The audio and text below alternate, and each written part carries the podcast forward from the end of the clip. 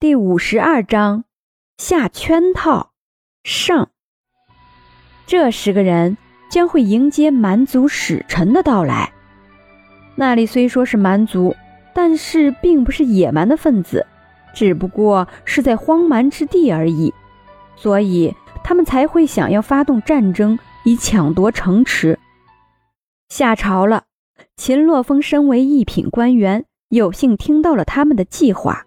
一回到家中，就直接找到了张逸晨。这个时候的张逸晨正和妾母划拳，不亦乐乎。逸晨，秦洛风走到了张逸晨的身后，完全投入的张逸晨根本没想到秦洛风会在他的身后，吓了一跳，一拳头打过去，直接打到了秦洛风的大腿上。秦洛风倒吸一口凉气：“你干什么？”一脸惊慌地盯着张逸晨，张逸晨确定了面前的人是秦洛风，马上站了起来，抱住了秦洛风。哦，吓死我了！刚刚有一个鬼在叫我。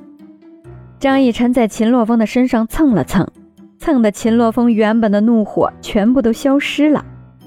你跟我来一下。秦洛风牵着张逸晨的手就走，丝毫不顾妾母是什么样的眼神。真是的，这两个人直播虐狗啊，直播喂狗粮啊！单身狗简直受到了成吨的伤害。张逸晨跟着秦洛风到了房间里面，秦洛风炙热的眼神盯着张逸晨，看得张逸晨脸色一红。啊，这大白天的，你这样看着人家，人家会不好意思的。逸晨，今天金銮殿上，你爹爹提出来一个点子，那个点子是不是你想的？秦洛风觉得，除了张逸晨，不会有人想到这样的点子。是啊，张逸晨脸上的笑容还是那么纯洁可爱。秦洛风真是恨不得伸手捏一捏张逸晨的脸。你怎么会想到这么妙的计策？你这个不是这里的人，究竟有怎样奇特的思想？秦洛风就知道这个点子是张逸晨想到的，但是张逸晨年纪这么小。应该不是在这个世界才会有的见识，一定是张逸晨在他的那个世界经历过什么，才会想到这样的好主意。张逸晨嘴角直抽抽，反正张逸晨能想到这些点子，完全就是因为看多了《三国演义》，就是看多了丞相和都督两个人的相爱相杀啊，不，就是看到了诸葛亮和周瑜两个人斗智斗勇。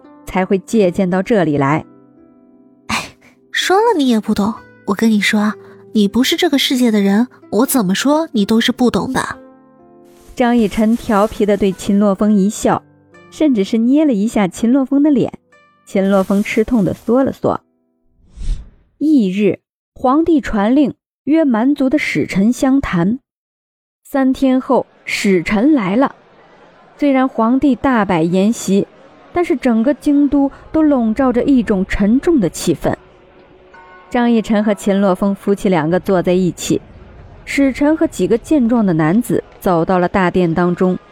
张逸晨看了看，发现了一件不得了的事情：这个使臣竟然是女的，这是怎么回事？怎么使臣是一个女的？张逸晨又看了看其他的人，发现他们的表情并没有什么变化。好像十分的正常。秦洛风知道张逸晨是从别的地方来的，所以很细心的跟张逸晨解释了：来自于蛮荒之地的蛮族，那里都是以女子为尊，可以说一个女子能有七八个男子当自己的相公，其实也不算是相公，因为相公只有一个，但是男士却可以有好几个。张逸晨简直就惊呆了，真没想到世界上真的会有女尊的国家，实在是太神奇了。要是张逸晨在女尊的世界里，会有什么事情发生呢？会不会有好多的帅哥争先恐后的要嫁给张逸晨呢？一想到这里，张逸晨的口水都要流到地上了。秦洛风见到张逸晨这副样子，马上将手绢拿了出来，为张逸晨擦了擦嘴角。张逸晨回过神来，发现自己失态了。那使臣身上穿着一件蓝色齐胸襦裙，很漂亮。不得不说，这个使臣还真不错。不知道会有多少个相公呢？天日国使臣梁月芳前来觐见，皇上万岁万岁万万岁！那人弯下身子，这个身形那叫做一个好看啊！要是以后张逸晨有这样的身材，那可就满足了。想必秦洛风也会很满足的。皇帝挥手，平身吧。看着那人的面容，皇帝没有什么感觉；看了看那人的身形，皇帝依旧没有什么感觉。再看看三所素安王爷，妙人啊！不知皇上召我何事？现在的梁方月代表的是天日国，这个国家的颜面可都掌握在他的手上。皇帝捻了捻胡子，我只是想要问一句：天日国最近边关是不是有人消失了？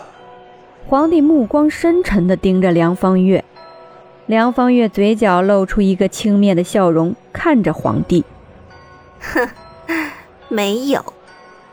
他的眼神没有任何的退避。皇帝点点头，随即挥了一下手。我天越国有不少的边关将士消失，不知道是何人所为，不知道天日国是否能够助我们一臂之力，一起找那名真凶。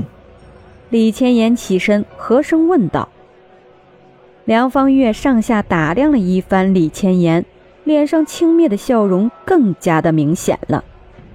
为什么要找我们？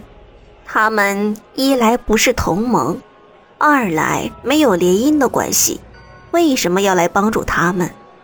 就知道梁方月会这么问。只见李千言眉头皱了皱：“梁姑娘可不能这么说，你我两国如此的邻近，两国联手快，自然做事的速度也快，是不是？而且，我们也是为了能够为你们免除忧患啊。”虽说有我国的将士就能够将其搞定，但是两国联合一下，其他的一些国家见到我们两国如此和睦，我国又是大国，他们若是有什么心思，此刻定然会退而止之。您说是不是呢？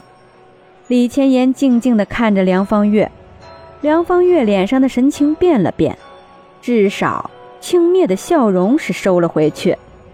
李千言暗指。要是不跟我们联手将那些混蛋给抓了，你就等着开战吧！你一个小小的国家，要是不依附我们，有什么鸟用？就算是一个蛮族，但是你们整个蛮族也就只有三座城池，我们天越国有数十座城池，将士良多。